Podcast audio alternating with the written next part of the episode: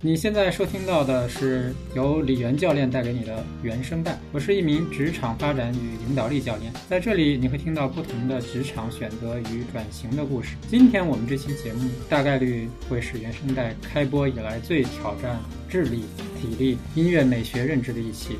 虽然我们似乎仍然在讨论职业选择这个话题，不过从智力上，今天的采访嘉宾杨世辉的本科专业是宇宙学，研究生毕业于杨振宁先生曾经任教四十年的纽约州立大学实习学校的理论物理系。在体力上，世辉喜欢巴西柔术、自由搏击；在音乐美学上，世辉有一支自己的交响黑金属乐队。而世辉把这三件看上去毫不搭界的爱好进行了和谐的统一。目前，世辉是一个独立教师，所以他也自称杨老师。他教授物理和微积分的 AP 课程，也就是大学预修课程。在采访结尾，我们送给大家两份礼物：第一，杨老师简要地讲解了今年诺贝尔物理学得主们关于量子纠缠的成就的意义；第二，在结尾你会听到来自世辉的乐队 Sintla Rana 的一段交响黑金属 demo。因为本期的内容比较深奥，我会在公众号“旭活家”中提供更多的背景知识，以及世辉在 B 站发布的三期关于量子纠缠的讲解链接。下面请收听本期原声带。呃哈喽，大家好，我是世辉。那我现在呢是一个呃独立教师，主要是给呃准备留学的学生提供课外的一对一辅导。我教的主要是这个所谓的 AP 考试，主要是教这个微积分和物理这两门课。那 AP 呢？它是在有全球八十多个国家通用的一个考试。它这个考试的设计初衷是为了给学有余力的高中生提前能接触大学的课程，所以相当于是大学课程下放给高中生去上。然后考完这个考试以后呢，一个好的 AP 成绩对于你去冲刺这种排名靠前的学校是非常有帮助的，并且学校录取你之后，你可以凭借这个成绩直接去兑换大学的学分，甚至免修对应的大学课程，这样一个考试。除了教 AP 之外，我偶尔也会给一些留学的本科生辅导一些他们上的数学和物理类的科目，本科课程。我是想问一下，这个 AP 课程，你说有八十多个国家都认识？对对，是的，八十多个国家有三千多所大学都是接收 AP 成绩的，尤其是在北美和欧洲，甚至日本这些地区，可能 AP 成绩会成为录取的重要参考指标。啊，我自己专业上我是做理论物理出身，然后之前做的科研方向主要是宇宙学和规范引力对偶性。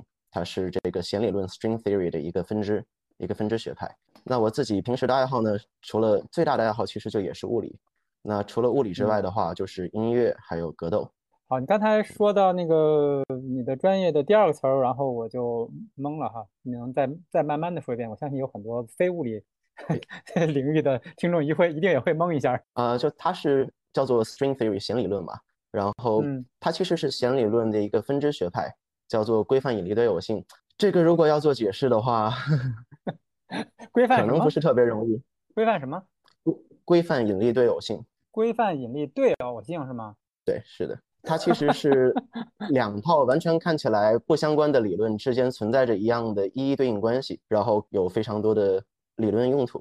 好的。那呃，还有一个问题就是你生活过的城市和你现在所在的这个坐标可以介绍一下。我现在所在的城市是北京，我从小也在北京出生长大。那之前也就是在读研究生的时候，在纽约待了差不多两年的时间。刚才你在介绍那个你的专业，其实你在讲弦理论的时候，这个词儿我听懂了，因为在看《生活大爆炸》的时候，这里面经常在黑板上，希尔顿会谈他的弦理论。对对，是的，是的。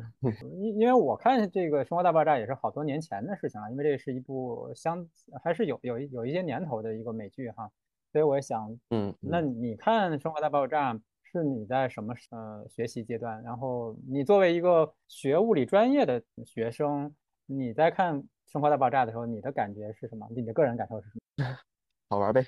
但是要说阶段的话，我是从真的是从大一进入物理系，一直到研究生都一直在看，这么多年一直追下来的。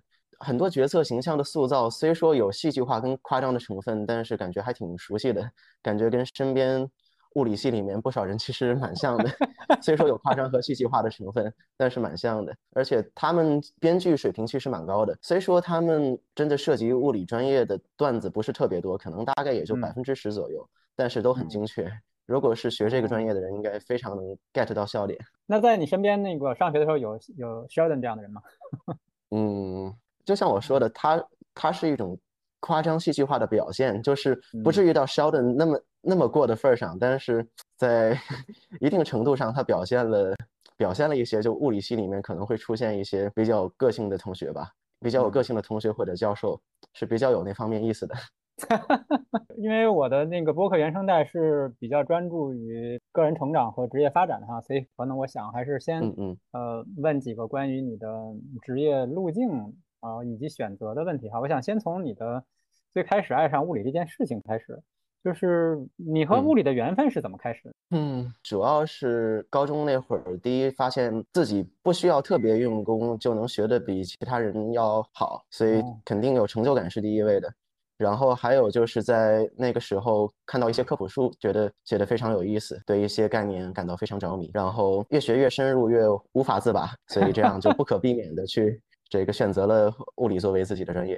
啊，呃，你还记得那个时候对你影响比较深的书是什么？嗯，主要是霍金的这个《果壳中的宇宙》，还有这个 Brian Greene 的那个《Elegant Universe》优雅的宇宙这本书，它也是主要科普弦理论的。所以这也是一定程度上，但所以说最后我做的方向，它跟正统的弦理论其实已经是关系不大了，它是一个相对独立的分支。但的确那本书当时对我产生了很大的影响。其实谈到弦理论，甚至说谈谈到量子物理，哦，我看你好像有个介绍是说你是你的专业里面是要研究，也是研究宇宙，对吗？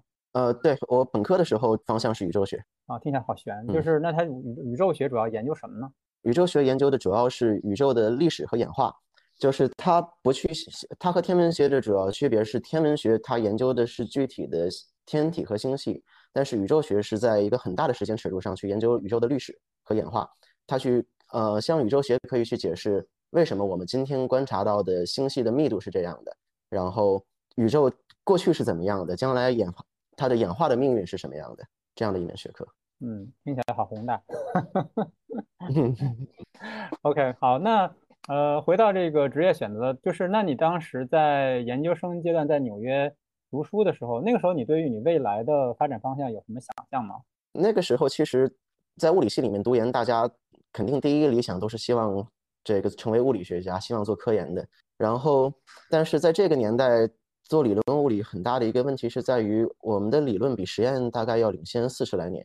所以，其实在这个时代，理论物理它发展并不是特别的景气。那您可能看《生活大爆炸》的时候，经常他们也会有这方面的讨论和吐槽，其实都挺真实的。就是因为实验始终是理论发展的一个导向。但是呢，你可以看一看现在的诺贝尔奖，就是现在的诺贝尔奖理论都是在证实四十年，呃，实验都是在证实四十年前的理论。所以，具体我们今天的理论下一步该如何发展，朝哪个方向走，大家是。非常迷茫的，嗯，其实你说的这一点，我当时看电视剧的时候并没有 get 到哈，就是理论和实验之间的关系。你说理论超前于实验，那这意味着什么呢？是的，就意味着我们的，就是因为物理的理论跟实验的发展关系是。相当于理论要基于实验去提出一个理论，然后这个理论可以给出一些新的实验预测，然后呢，如果这些新的预测可以被实验所证实，就说明你这个理论是对的。但是呢，现在由于我们现在所预言的一些理论吧，想去完成这个实验，它的成本是极其昂贵的，这个造价是非常非常高的，所以四十年前的理论正在排队等着验证出来。那我们今天的理论就是更加的迷茫的状态。OK，所以所以你的意思是说，因为你的理论没有办法及时的被验证，所以呃缺乏一个指向性。我到底这个理论往哪边走？它对是的，就是我们接下来对，就像是蒙蒙着眼睛走路一样，你你不清楚你下一脚迈到是哪儿，你最终会走到什么样的方向。嗯，OK，所以就是也就是说，你身边的同学或者说在这个领域的人，大家都还是比较迷茫。基本上是这样，大家其实都挺焦虑的，就是觉得。自己这么聪明，然后但是现在就是大家都没有好题目可做。当时感觉就是做科研有这样一种感觉，就是一篇文章发表之后，这个成就感大概也就坚持三个星期到一个月左右吧。就是你会觉得回头看它，你觉得是完成了一份大作业。这个大作业难吗？这个题目当然难，它能体现出我的水准。但是这个问题它是个好的科研的问题吗？不是，他是为了为了问问题而问问题，就是感觉是一种秀肌肉，就是为了展现我的功底我才问的这个问题。但它本身，它对于推动科学往前，其实并没有，并不是那么好的问题。就像我刚刚说的大作业的感觉。你确定说它不是一个好的问题，还是说你无法判断它是不是一个好的问题呢？啊，我我确定就不是个好的问题，它是个作业题。OK，好的。它相当于是是个，它相当于是个考题，是个作业题，为了展现功底才问的一个问题，这种感觉特别强。所以，那大家学理论物理的，你的同学一般会走上什么样的职业道路？那大多数可能还是继续读博，然后一期一期做博后。如果有一期博后实在是找不到工作的话，有不少可能会转向金融行业，因为我们的数学建模水平特别强，基本上真的学金融的人功底肯定是没我们好的。那除此之外，也有可能去从从事计算机行业，这是比较常见的。嗯，OK，因为我们的编程功力也很好。也就是说，把你们的那个能力中的一部分拿来实用化啊，因为因为要理论物理要学得好，首先编程要好，然后数学要。但是理论物理实在不知道怎么用，所以就把编程和数学直接拿来用。对，是这样，是这样。OK，总结的挺精准的，基本上是这样一个情况。嗯，明白了。有一种感觉就是那个呃，武林高手在华山论剑之后，就是剑法不知道干嘛用，还是回来就。因为会实践，所以就来做菜了，是吧？但但不至于这么大的落差。其实很多时候可能转行了反倒更有意义，因为像我说的，之前都是在反复完成大作业嘛。转行之后，可能反倒真的做出了一些东西来。那你现在的选择来教 AP 是一个临时的选择吗？还是你你怎么看你当下在做的事情？嗯，倒也不是临时，因为我们在做研究生的时候是都要做助教的，是都要负责给本科生上课的。那在这个过程当中，我其实感觉挺享受的，就是我觉得把我很热爱的这些知识去分享给这些同学，是一件很令我感觉很开心、很有成就感的事儿。然后，并且从另外一个方面更理想主义一点来讲的话，就是这么热爱物理，但是觉得自己这辈子可能就是按照现在这个学科的发展阶段，可能你在真的科学上对它做出贡献的机会基本上不大了。那所以去培养好苗子吧。这个是更更算是去给物理学做做贡献的一种选择啊，比起赖在科研行业里面，比起赖在科研行业里面去生产这些，去完成大作业，去培养好苗子，其实是更有意义的。OK，好，那接下来我也想问一个关于你的学习的这个经验和体验的问题，因为你去。纽约大学哈，嗯，包括是你呃，它它是纽约州立的实习分校，和纽约大学是是两个不同的学校。OK，纽约州立大学实习分校，好，呃，那你选择去呃国外读书，包括你现在在教 AP 的绝大多数的受众，其实他们也是想走。这条路对吧？嗯，是的。所以我想问的问题就是，你在你呃海外留学的这段经历哈，在呃实习大学留学的这段经历，你觉得带给你最大的体验和收获是什么？体验和收获的话，我觉得分成两部分来讲吧。一个是学术上和一个非学术上。那学术上的话，其实感觉去实习对于我来讲，就还有一定朝圣的心态在里面。因为实习的物理系是杨振宁先生一手建立起来的嘛，他在实习执教了四十年。那我觉得学物理的一定对杨振宁先生是非常的崇敬崇拜的。所以到了那个环境里面，而且。基本上我们系里面会留着很多关于这个杨振宁先生的这个传说啊，和他留下的一些东，包括他的办公室现在都原封不动的留在那边供人瞻仰，所以觉得还是挺有像我说的是一种朝圣感吧。那除了这些偶像崇拜的要素之外呢，那就是确实感觉在那边我的物理的专业功底是提升了好几个档次吧，学到了非常重要的东西。那除此之外，就是遇到了很多优秀的。这个同学和这个也是我们行业内部的算大神级别的这个物理学家了，去和他们交流，我感觉是这个收获是持续很多年的。就可能我直到现在，我在翻一翻那个时候上课的笔记，甚至都有可能在悟到新的东西，是一件很在在获得一定的欣喜感。这个是在学术上的。那学术以外的话，主要就是纽约的这个多元文化环境。虽说我我们学校不是在纽约市，它是在郊区嘛，但是离市里也很近。那纽约它是一一个世界上最大的文化大熔炉了，嗯，那样的环境，我觉得非常特殊的一点是，就是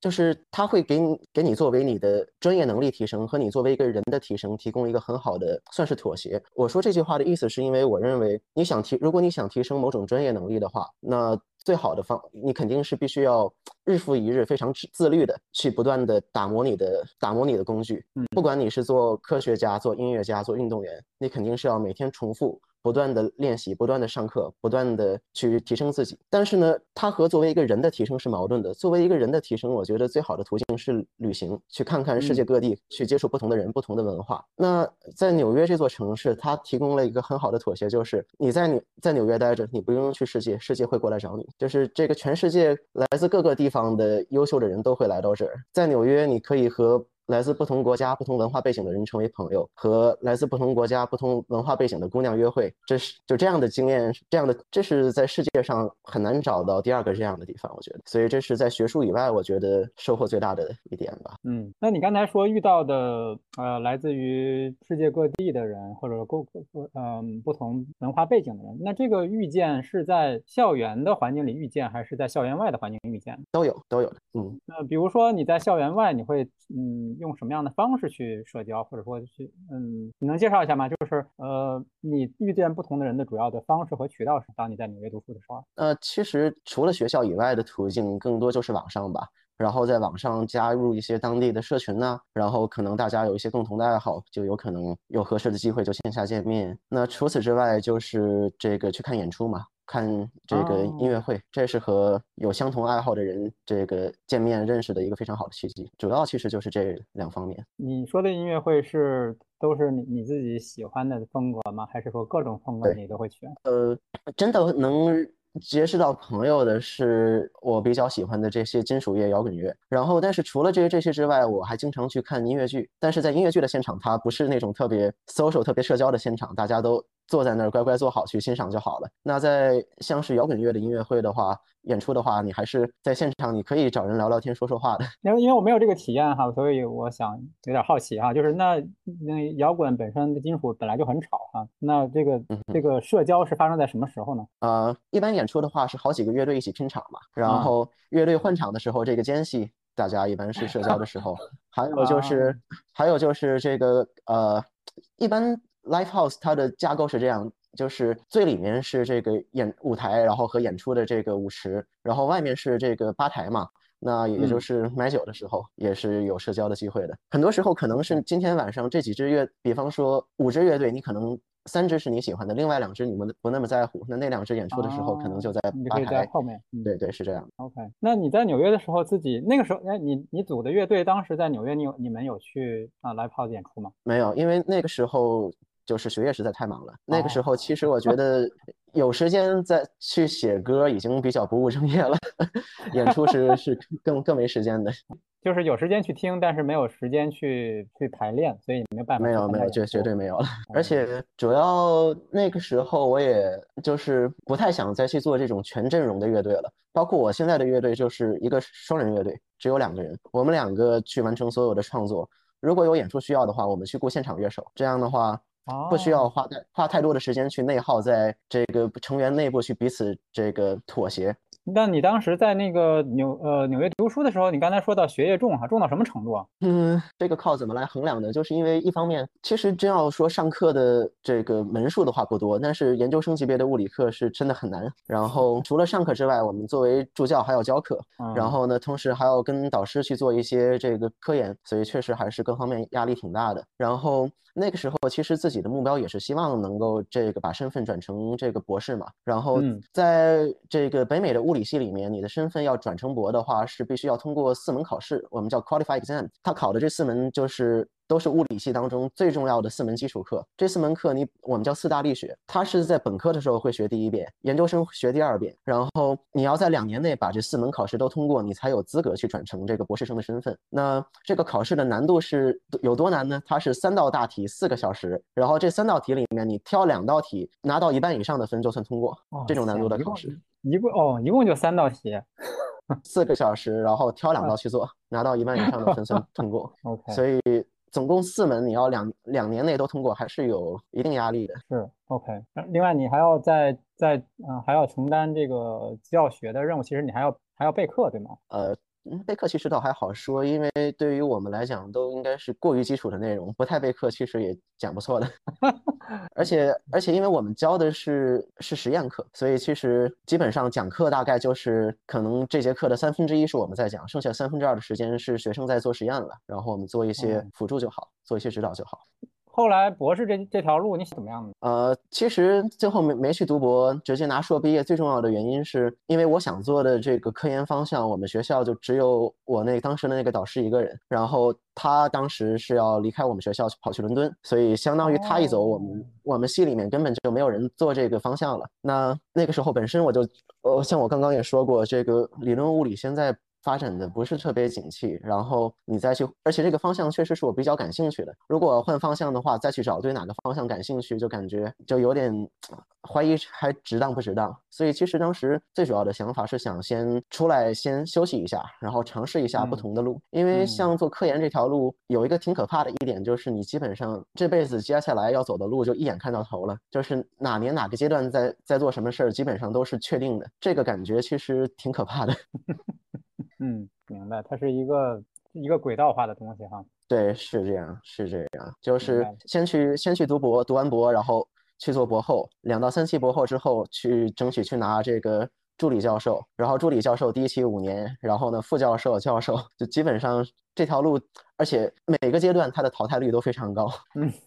是可以把人做的非常焦虑这样的一个行当。好，那我们来聊一聊你那回国之后哈，然后你选择了一个也算是教培行业的头部机构哈。我我觉得如果从我一个外人来讲，也是一个在这个互联网化大背景下面的家头部机构哈。嗯，你可以简单的说说看你在那段经历里面你的体会是什么，或者说你觉得对你而言你最不适应的是？我觉得就是因为本身当初我在准备留学的时候，整个留学培训行业还是比较理想主义的，然后就是它比较有那种精英教育的氛围在那儿，然后像老师呢，他基本上跟学生的距离也挺近的，然后 也比较负责任。那当时我在那边就职的时候，觉得很大一个感受，就觉得这个行业现在已经高度的流水线化了，就是机械化，它没有那么强的这个人气儿在里面了。所以说，像像我觉得教一对一的这种辅导的话，很重要的一点是你的老师对学生有足够的熟悉，对吧？可以把学生的问题都摸得很清楚，然后把他辅导得很好。但是在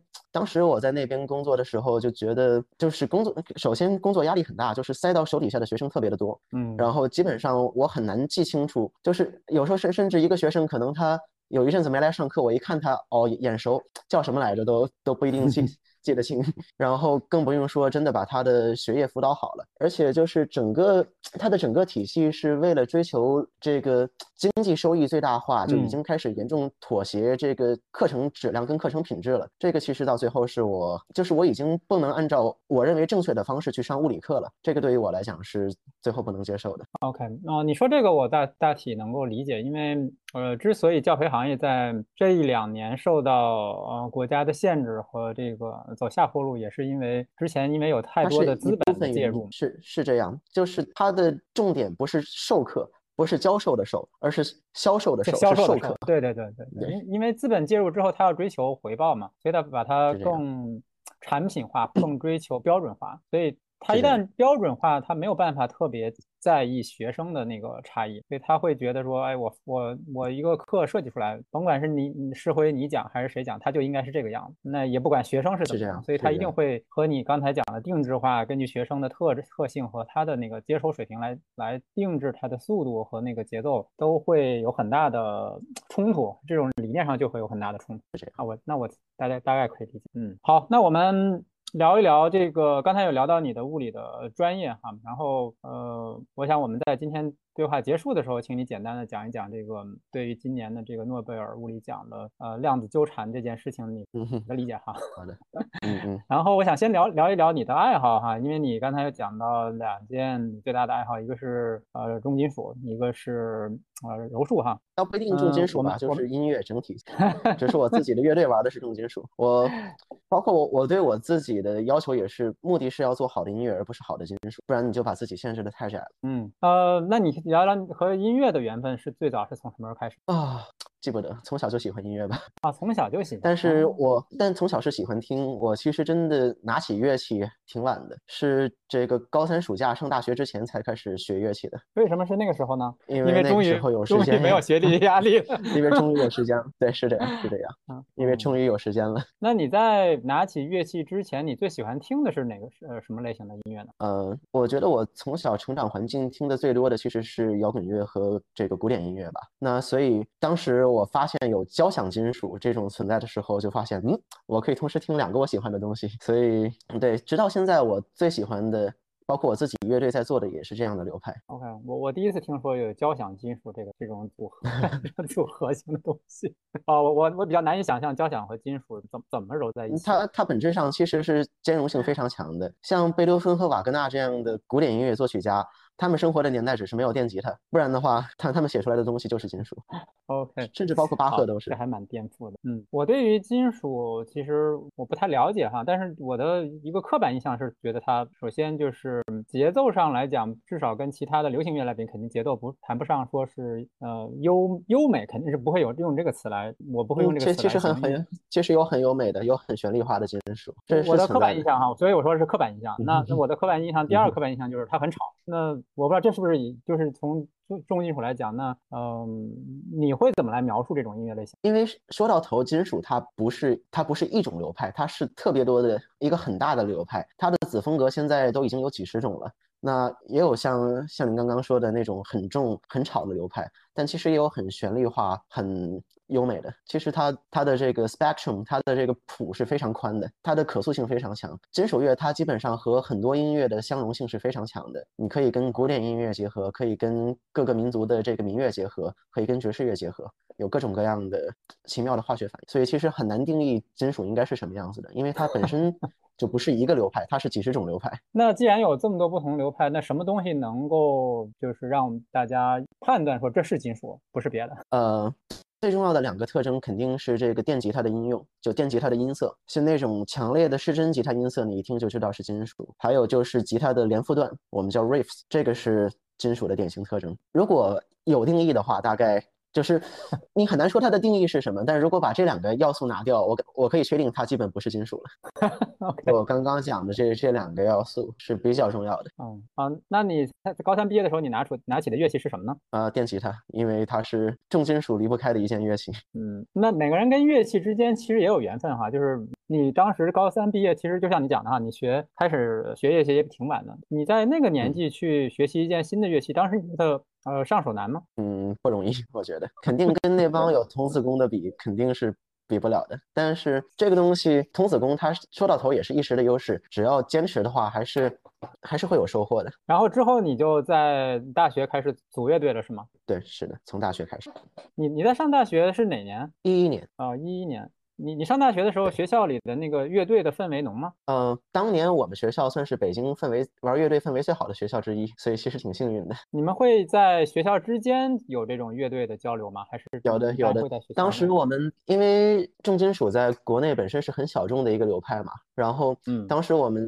也是当时是这个社交媒体刚刚兴起的时候，所以我们在网上认识了一帮这个都是大学生，都是喜欢这样的音乐，然后我们自己成立了一个联盟，然后一起这个去租 live house 演出，有过这样一段经历。哦，你在那联盟里面，以及在这个乐队里面，你过去曾经扮演的是什么样的角色呢？我本科那会儿，就是因为我我毕竟学乐器的时间当时还非常短嘛，那嗯所以我在乐队里面更多都是属于对创作不做贡献的那种角色，主要是更更多是这个队友写好的东西，然后我最多是我作为主唱，我会去填一些词。这是算是我参与参与创作最多的那部分了，但是对于纯音乐上我是没有贡献的。然后更多就是去去帮忙演奏或者去帮忙唱这个其他朋友写好的歌。然后在联盟里面的话，当时我是做了两年，主要是这个联盟主要是我和另外一个同学我们在在运营，主要是我们两个人。我们当时的这个工作方式基本上就是基本上靠大三大四的人去这个管理运营联联盟的事事务，然后毕业之后交给这个学弟学妹。这样我其实最后这个联盟直到直到我研究生毕业回国还还在，但是只是现在因为不管是因为疫情的原因，还是因为整个这个金属文化它发展的够大了，所以不再需要这个几个学校里面的人在专门这样去抱团了。所以现在这个联盟已经是不再运作了，但是至少这个联盟存在了大大概有六七年的样子。嗯，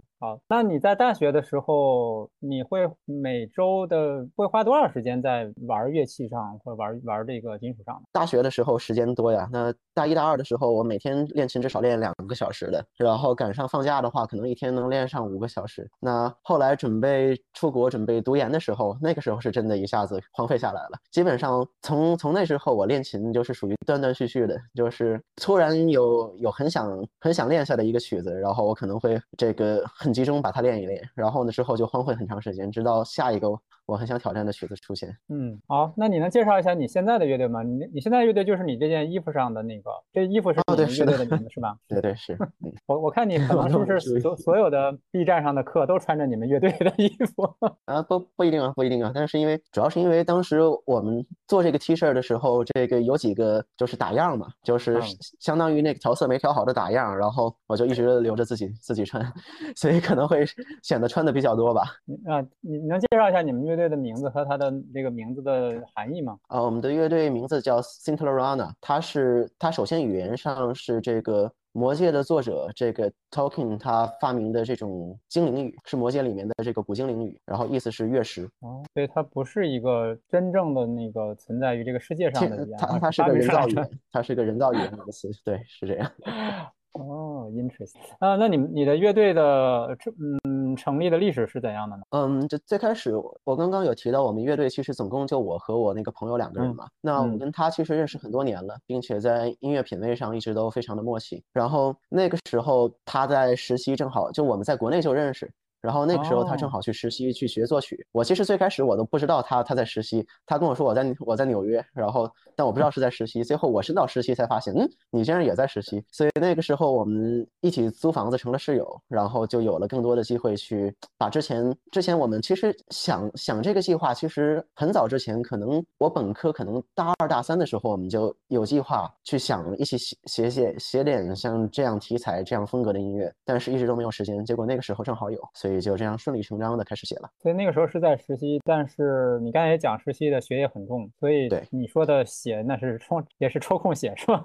对，抽空写，基本上可能那个时候我们要也就每个周末挑一两个晚上，然后去写，可能写一首歌大概要花上三四个星期吧。就是因为中间很多时候都是我我在忙我的学业，他在忙他的学业，只有周末。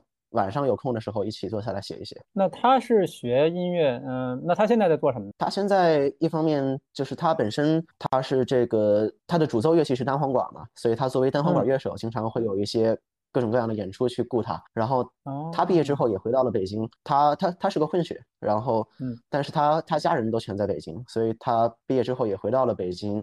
有的时候他会做外教去教一教英语，然后有时候也教一教音乐，然后有时候在这个。去合作一些演出，基本上是这样的工作。OK，有意思。那你们俩自己在做，呃，你们自己的音乐的时候，你们会有你们比较。就是你们两个人都特别中意的这个金属的风格吗？还是说你们会在你刚才说的那么多风格里，你们也会尝试不同的？呃，我们两个其实都都挺杂食的。其实我们听的音乐的种类非常多，就是各种各样的金属和各种各样的其他音乐我们都听。包括他自己是学古典音乐和爵士乐作曲嘛，我们在一起经常会听很多这样的音乐。那但是本身作为我们这个计划，我们是 c i n t e r a n a 这个计划，我们是有具体的风格取向的，所以我们。我们的定位是这个 symphonic black metal 交响黑金属，所以我们不会偏离这个框架太远，但是也不会用这个框架把我们。把我们限制死。像我们正在准备的下一张专辑里面，因为它是古埃及的题材，所以我们去研究了很多这个北非和中东的音乐，希望融入进去。但是整体它的作为交响黑金属的精气神儿还是在那儿的，嗯，就不会不会这个自由到无组织无纪律，已经认不出来是这个这个风格了。那这个风格不也是你们定的吗？就是你在定乐队的时候，你们就决定说我们乐队的风格。就是这个，那那究竟是你们决定他，还是他决定你们呢？我听上去有点 都有吧，因为本身我们两个很喜欢这个风格，他它的一些相关的美学，这是我们想做这样风格的一个很大的动机。嗯，OK，那你们现在呃。其实也是在嗯一个相对自由的时间里去做你们的音乐。那那你现在如果你们比如说准备下一张专辑，你们要去创作一首歌的话，现在大概多长一个周期呢？现在的话，我们还是碰面一次，大概会一起去写大概五到六个小时吧。然后那一首歌的话，可能大概需要四五次。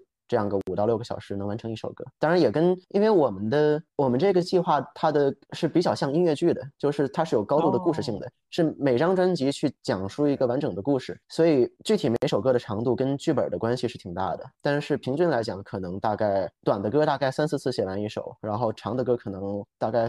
五六次这样吧。那呃，你说到剧本，我很好奇哈，因为你们其实，在音乐里面是没呃，哦，我想起来有歌词对吗？嗯嗯，不是纯音乐对吧？是有歌词的。对对是。那有歌词的。所以你说的剧本是说这个剧故事的发展是体现在歌词里的，就是歌词、音乐，甚至包括我们的封面设计和歌词本里面的内页设计，它是一个整体，共同传达一个完整的理念。你说的故事是我们像电影电视剧这样的故事吗？还是说它只是一个？比较抽象的一个呃，是是是具体的，是是具体的故事，因为我们所感兴趣感兴趣的题材就是历史和传说的这些交界处嘛，就是一些基于史实，然后又被后世演绎成传说的这些比较阴暗、比较恐怖的故事。这是我们所感兴趣的题材。那在歌词里能直接听出来你们唱的是什么？比如说你刚才说的，是可以，色主角可以，是可以听出来的。所以故事线是在歌词里。它是对对歌歌词，它可以体现出完整的故事线。那歌词是是负你负责写，还是还是你们俩商量？是是是，歌词都是我写的，歌词都是我写的。相当于我们我们每次做一张专辑，都是我先。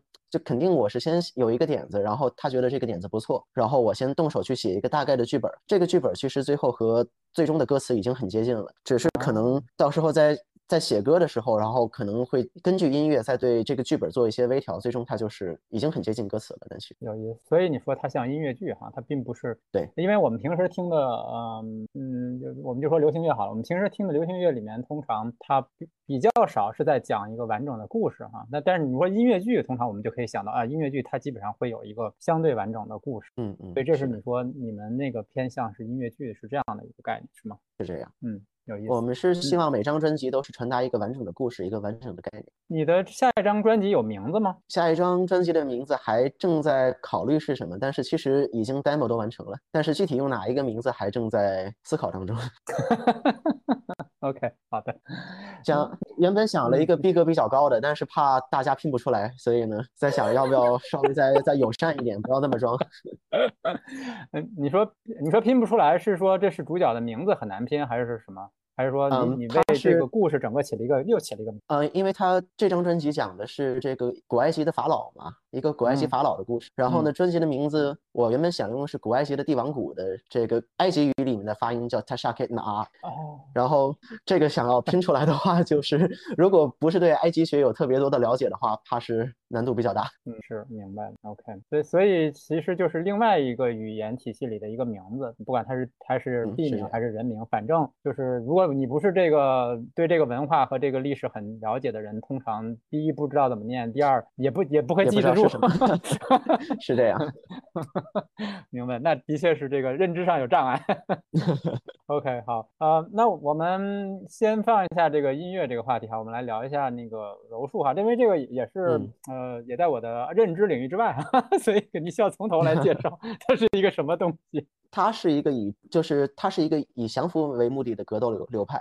就是在柔术当中，就是我们不扔拳头不踢腿，我们就首先它是缠斗嘛。我们的第一步是通过摔跤的方式把人摔倒在地面上，然后摔倒之后，我们可以使用所谓的固技去把人固定在地面上。就是只要只要你不放他，他站不起来，跑不了。所以他比较适合像警察抓坏人啊，就就其实挺适合这样的技术的。就是我把它控制在在地面上，等增援到来就可以了。然后呢，除了顾忌之外，但是柔术比赛它的这个。能够终结一场比赛的方式是只有降服。就拿到顾忌之后，我们会去做降服。降服总共就是两大类，第一类是脚技，脚技就是要么是给你的这个脖子上的动脉，或者是你的气管施加足够的压力，就是勒住它。然后呢，如果是动脉的话，你的大脑的血压会变化，你人就昏厥了。嗯。如果是气管的话，也是因为缺氧会昏厥。这个时候你只要松开手，不到几十秒，这个人就又活蹦乱跳了。这是第一类降服技术，是脚技。除此之外，就是关节技，就是朝利用杠杆朝反方向去撅这个关节。如果对方不及时投降的话，会会受比较严重的伤。嗯，但是这没有听上去那么危险。练习的够够久的话，这个受伤率是很低的。大家手底下都是有分寸的。嗯，我记得我之前啊、因为我我我小时候有看那个呃李李小龙技技术嘛，啊、它里面有讲到锁技哈，我不我不知道这个你刚才讲的脚技和锁技之间有什么相似之处吗？呃，它它其实就是降服技嘛，相当于柔术当中两类降服，就是脚或者锁，都是这个人他要么被脚晕，要么如果他就是脚技的话，他可以硬扛。他如果硬扛的话，就会被搅晕；锁技的话是哦，如果硬扛的话会会会受伤的，所以是这种降服的技术。降服之之所以叫降服，就是逼迫这个人投降，逼迫他认输。嗯嗯，那其实也是武术的一种哈，是是这样吗？对，是武术的一种。嗯，对，那那你为什么会爱上这样的一种嗯流派呢？嗯，最开始主要是看综合格斗里面，觉得这些脚技非常的炫酷，就一整个大活人，你像给电脑关机一样给它关了。然后呢，过一会儿之后，然后他又可以活蹦乱跳的起来，这个对我的冲击是很大的。然后，但后来更更多了解之后，我觉得柔术很吸引我的一点是它的核心理念是以小博大，以弱胜强。就是练习柔术的话，它是高度的这个。技术导向，高度的策略导向，就是如果你的技术好的话，你是可以利用柔术的技术战胜个子比你高得多，然后体重比你大得多的对手。然后感觉在练习柔术的过程当中，会觉得它很像下棋，就这种特别强的这种策略导向。有很多这个设置陷阱啊，然后一步步将军去这个让他有更少的选项，最后是无路可走，就被你降服了。这个过程我觉得非常的有意思。OK，嗯，我我有个感觉是，你刚才在聊这件事情的时候，我我我脑海里在想，嗯，他比较比较搭你的智商。总之，我觉得柔术肯定是喜欢动脑的人会非常享受的一个格斗流派。哦，有意思。高度的策略化和技术化导向。那除此之外，还有一个哲学是我很喜欢的，就是在他的概念当中，严格来讲没有徒手格斗这个情况，就是彼此身上穿的衣服都可以用来成为攻击对手的武器。这个在我在当时也是感觉令人眼前一亮的。哦，我这我没有听说过，就是衣服成为武器，这个那那在柔术的比赛中，或者说在他的这，他有规则吗？我想了一下，啊，有有，那当然有规则了，任何任何格斗比赛都一定要有规则。所以比如说你把衣服利用起来，这也是它规则可允许的范围之内这是它的是它的一。就是柔术，它现在分成了两两种运动，一个是道服柔术，就是穿着这种传传统的道服，还有一种是无道服。道服柔术是是允许这个抓衣服的，啊，OK，无无道服就是说像抓衣服的没什么没有东西可抓是吗？无无道服的话就是嗯不能抓衣服，你可以抓抓肢哦体，但是不能抓衣服。所以在规则上也有差别是吧？斗来讲，肯肯定是要抓东西的，但是有道服的话就抓衣服，无道服的话是抓肢体。哦，这样 OK。那这个是你是什么时候开始练的？去年的三月份，其实练的时间还挺短的，但是很快也是非常的痴迷，无法自拔。去年，所以是你在呃回北京之后回北京之后是一个新的爱好是吗？对，是这样。其实之前在在纽约这个经常出没的地区，就有一个非常水平非常高的柔术馆，是这世界世界上最知名的柔术选手之一了，或许。但那个时候完全还没概念，所以错过了也有点小遗憾。那你现在在北京是跟谁学呢在北京是在拳馆里面啊，跟自己的教练。？OK，呃，你说的这个柔术它有发源地吗？嗯，是这样，它最早的起源是日本的柔道，然后是日本的柔道传到巴西之后，是一个是一个这个巴西的富家少爷，他很想学柔道，但是他的个子矮小，然后柔道当中的很多技术他做不出来，所以呢，他感到不甘心，所以对他做了很多的改良，最终形成的这个巴西柔术，所以它的全称现在应该是叫巴西柔术。OK，所以这现在也是一个世界性的一一种武术的形式，是这样吗？嗯，是这样。哎，你是应该叫什么？叫叫缠斗？就是它随着综合格斗的兴起，然后呢，它在世界范围内现在知名度非常的高。因为综合格斗就是 UFC 这个这个赛事，我不知道您听没听过，就张伟丽打的这个比赛嘛。啊，不太了解。就他 就这个比赛，它最早的意义其实是为了看哪种格斗流派最强。啊，然后呢，其实就它之所以叫综合格斗，就是所有的格斗流派都过来，大家大混战。然后他的头五届冠军全是这个柔术的选手，所以因为这个他变得非常出名。只是到后来，因为发大家发现柔术这么有用，所以大家都学，所以呢，最后就变成了没有哪个流派最强，是明白你所有的都要学，你各个流派都要学，你才才能变成更强的格斗选手，最终发展出的综合格斗这个这个项目。OK，所以就综合格斗格斗就变成真综合了，看不出流派了。对，是这样，是这样。他其实是李小龙最早提出的理念。但是到近代才才真的实现这种武术大融合。李小龙其实早就提出这样的概念了。明白，有意思。嗯，我因为我我我上我忘了我上中学还是上大学那个时候那时候迷李小龙。当然那个时候其实嗯远没有远没有现在这么多选择哈。比如说你像拳馆啊武馆，那个时候你只能说哎有本书能看着就觉得哎 武功秘籍秘籍式的 练武。嗯嗯，那这件事情或者说对于你而言。格斗的这样的一个爱好，对你而言，它的带带给你什么呢？嗯，我觉得。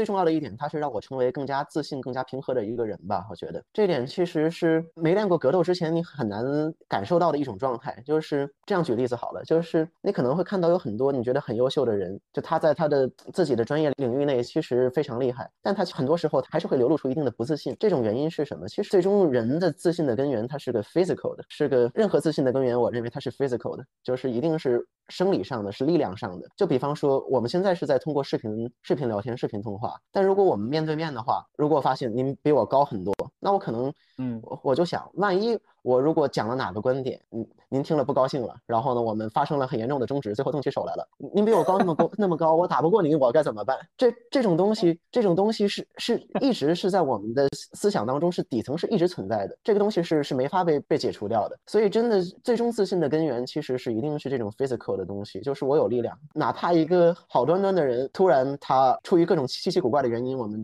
发生了肢体冲冲突，我知道他不是我的对手，有这个层面才会。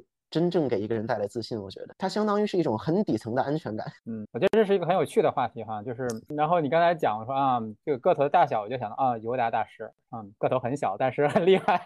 嗯，这个就是柔术它哲学。一直很提倡的一个嘛，以小博大，以弱胜强，用技术战胜力量。那我想谈到这个爱好哈，因为你既有乐队，然后现在又有柔术哈，那呃又有头脑层面的，然后也有肢体层面。呃，我我相信其实谈到艺术，它还跟关乎心灵哈，所以我觉得它这些所有东西，他们都是也都是也都是综合的哈。所以就想正好想到今年呃诺贝尔化学奖的那个那个女得主哈叫叫 Caroline，她正好也是玩呃摇滚乐队的啊。我在想说，在你的观察中啊，科学家有其他的这种艺术的爱好是是常见现象吗？还是说它是一个少数现象？蛮常见的，其实蛮常见的，尤其是真正的理科的科学家，如果他不是工科，不是工程师，工程师其实跟艺术走的比较远，但是科学跟艺术走得很近。那为什么会是理科的科学家会更更多见呢？这种情况，因为理科的任务是探索世界。探索世界的话，你需要有足够的美学品味和美学修养，去指引你什么样的方向是对的。是，其实最终科学发展这么多年当中，有一个非常美妙的铁律，就是美的东西很有可能就是就是对的，就是科学。真的是这样。嗯，是。比如说这个玻璃二象性的这个这个而且其实。就我观察更具体一点的话，科学家其实喜爱摇滚乐的也非常多。我觉得这两者其实共通之处是比很多人意识到的要多的。无论是思想观念层面还是技术层面，我觉得科学家会喜欢摇滚乐是非常正常的一件事。那你你谈到的技术层面是指什么呢？就是音乐的技术层面。技术层面就是你要想写出好的音乐，你需要就像你钻研科学一样，你要去钻研这个乐理，然后去反复的不断尝试、自我反思，对已经。写好的东西要再去推翻，去尝试各种各样的可能，这个其实跟科研是很像的。嗯，我觉得这个比喻我是第一次听到，哎，很有意思。嗯，好我比较怀疑就是，嗯，不学理科的这个音乐人会这么来想，他在弄玩一个公式。倒不不是说是公式吧，而是乐理。就是很多人有一个很大的误会，就是音乐创作它是天赋导向的，但靠天赋能走的距离真的太有限了，最终是要大量的时间去钻研乐理。就是如果你你靠天赋去写的话，你基本上撑死写两张专辑就该江郎才江郎才尽了，真的是这样。靠天赋走不远的，一定是要大量的时间去钻研乐理，去明白为什么这样写好听。最终音乐创作上它是高度讲道理的一件事。我觉得你这个描述特别有意思哈，因为当我们说好听的时候，多数人。脑袋里想的时候，好听是一个感受哈，就是不可言传的。但是从从你你的视角，其实好听它背后是有道理可循的，是是有道理，是有道理的。我我其实我我我认为任何优秀的音乐创作者都必须得做到这个层面。你只是靠感觉、靠靠天赋的话，江郎才尽的太快了。其实我我能甚至我能举举出这样的例子，就是头两张听着还不错，但很快就变得水平很一般。其实最终我觉得都是因为在靠感觉，在靠就是很多人称之为天赋，但就是靠一种有限的感觉。他自己也说不清楚为什么我要这么去做，但是最终音乐上他是。是可以从乐理的角度去讲讲明白，凭什么这样好听？这是绝对可以做到的。所以，所以，比如说你的朋友他是学音乐的，那他在学的过程中会呃就会这样教吗？比如说，嗯，那当然会，当然会，不然不然音乐系本科四年都上课都上些什么呢？是不是？就是 一直都学学作曲，学学的都是啊，我们今天来试试创作，然后看看好不好听，就一直真不不是那样的，它是有道理的。很有意思，我想我们还有两个两个话题来聊一下哈。第一个就是说啊，回到你的你在做的事情哈，AP 课程这件事，你可以说说你在教学的理念，以及说啊你在用什么样的方式在做这件事情，你可以。介绍一下我的方式就是，我认为我首先我我我去讲，我跟市面上其他提供这些 AP 课的老师，我最大的区别就是我在讲的是科学，我讲的是物理，我不是在在给你讲题。这这个其实不是我对自己的评价，是我学生对我的评价。说其他老师在讲题，你讲的是物理，这个是是让我非常当当时他跟我说这这句话让我得意了挺久的 这么一句话。嗯，就是的确很有意思，尤其在尤其在在课外辅导这块儿，在在尤其在国内吧，大家对课外辅导。都有这么一种期待，就是哈，我去来找你是学一种应试秘籍，只要学了这个秘籍，我考试就能拿到高分。这个或许对于托福、SAT 这些这些考试来讲，有可能存在这样的技巧。但是作为微积分跟物理，谁告诉你我有我有这个办法？他绝对是个骗子，不可能的。就是当很多人说数学或者物理难，它为什么难？难就是在于你没法糊弄他，你会就是会，不会就是不会。你没这个本事，你考不到更高的分数。那我最自豪的就是我可以担保。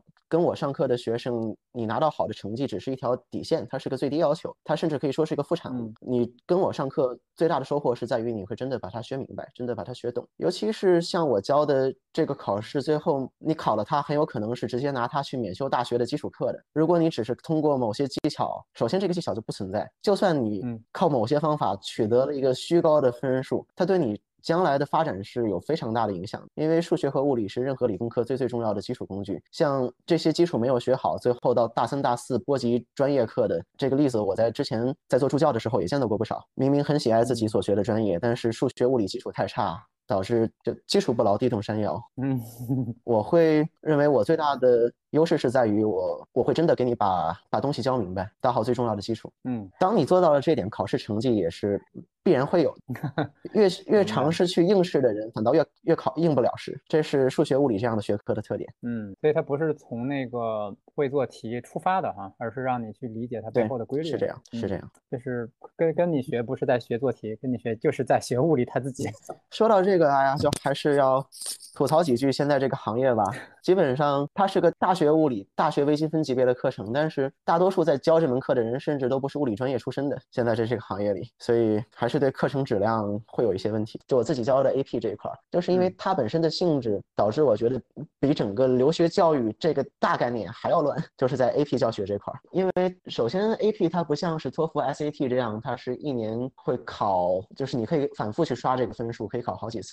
AP 一年只考一次，所以其实现在他们基本上是不太需要特别好的老师的，就是只要你教的别太差，让学生忍不了，基本上这个钱就赚到了。所以现在这个行业吧，就是师资质量整体上还是挺差的。像像我刚刚提到过的，就都不是物理专业的人在在教这门课，就会。还是会引起不少问题的。教的不是好不好的问题，是讲的东西有错。我没有太理解，一年只考一次，那为什么对师资的要求反而可以降低呢？就是因为相当于你考一次，你考好了就考好了，没考好就没考好，就不需要再往上去去去刷这个成绩了。像托福，我一年考个三四次，我这两次我分数都都没有明显的进步，那我可能就不找你上课了。嗯，对于 AP 来讲的话，没有这个。那同同一个同学他是不会，但是那不也同在同样还是存在口碑的问题吗？比如说我我上了你的 AP 的课，但是我没有考好，那不会影响这个这个机构的口碑口碑吗？哎，就是因为毕竟你把大学的内容下放给高中生去学，然后考不好也有情可原，对不对？但其实就课程质量上来讲，真的，难以想象的差，真的是这样。不光是机构，其实现在在这些国际学校、国际部里面，这种问题也很严重。像我之前教过的三个学生，是一个有名有姓的重点高中的国际部，然后他们的物理老师是一个法国外教，然后当时。这三个学生分别先后过来找我上课，然后当时第一个学生我带他做一道题，然后我看他这个方法就火就非常大，就是这这个方方法是谁教你的？怎么能错的这么离谱？他说啊，是我们学校的老师是个法国外教。然后呢，结果过两天又来一个学生，竟然一模一样的方法，然后我就说。你是不是跟那谁是个同学？你们老师是不是是是不是个法国外教？然后呢，又过一阵子又来第三个学生，还是这个，然后说啊，你跟他俩是不是同学？你你们老师是不是个法国外教？就是连上课交错竟然都能形成个人风格，真的挺离谱的这件事儿。就他讲课就已经不是好不好的问题了，是讲的是错的，这个其实就已经挺挺让人难以接受的了。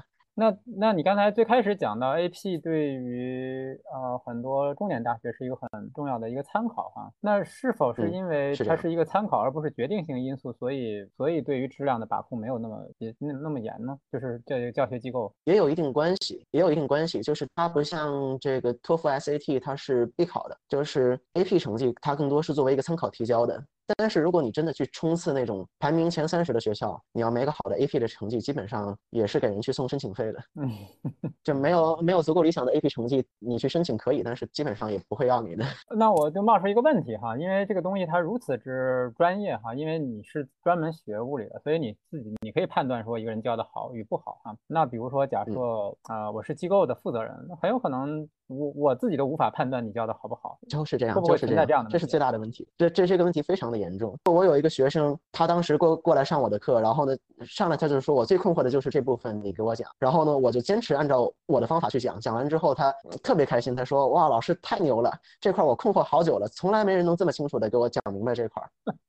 就是我刚刚说的那个学生说，其他人讲的是题，你讲的是物理，就是那个学生。哦，所以到到头来就是他们他们会会说这个学生的水平不行，所以你不能讲的这么专业。但到头来学生想要的是想要的是一个答案。嗯，明白了。所以是物理这门课，我觉得它也比较难教哈，然后真正能懂的人也太少。所以他真的想想把这门课开好，他得首先得有一个类似于设计教学的人，得像你一样，他明白什么是好，什么是对才行。否则就是像他像教英语啊，或者是教那些比较基础的课程的那种方式去教他，他嗯，对是是对吧？他不需要去学到那么深的程度才能判断什么是什么是好。其实是是这样，就是现在感觉有很多在做这行的人，他有一种幻觉，他以为自己懂物理，但他其实没真的懂，他是见过了一百道。道题和一百道题的答案以后，当他见到第一百零一道题的时候，他能照猫画虎的写出第这道题的答案，但是他底层上他自己也没理解，这是为什么他教不好学生的原因，就他自己底层上他是没搞明白的，他只是题见的够多了。嗯，明白了。嗯，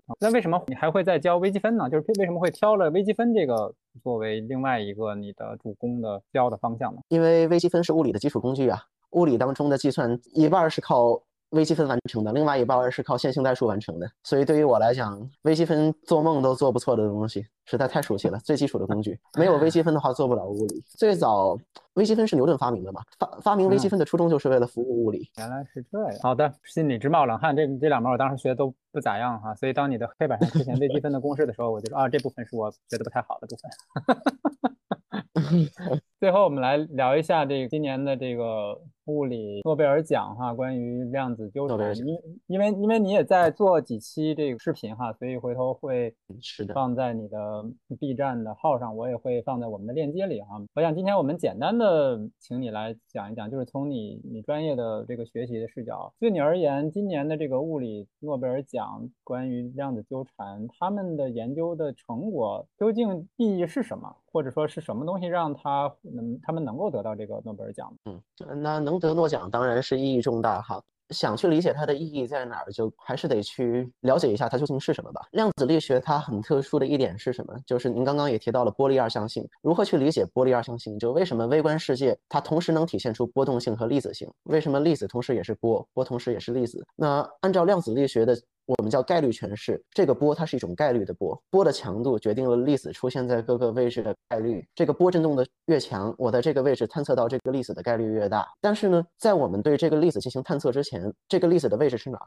它同时出，它以波的形式同时存在于空间当中的各个位置。就是在量子力学当中，粒子在我们对它进行探测之前，粒子没有确定确切的位置，它同时处在空间当中的多个位置。这个是量子力学最最重要的一点。只有当我们对它进行测量的时候，它会以一定的概率。出现在某个具体的位置上，但是在测量这个行为之前，它同时处在多个位置。嗯，这仅仅是位置一个物理量。其实事实上，任何的物理量它都具有这样的可以叠加的特性，在量子力学当中。比方说，像一个粒子的自旋，对于一个电子来说，它的自旋，当我对它去进行测量的时候，比方说我沿一个方向去测量它的自旋，最终我能测量到的结果只有两种可能，就是向上或者向下。那在测量之前，它的它的自旋状态处于向上和向下的叠加。它同时向上、向下，只有当我去测量它的时候，它以一定的概率呈现出向上或者向下的状态。这个首先是量子力学当中的叠加态的概念。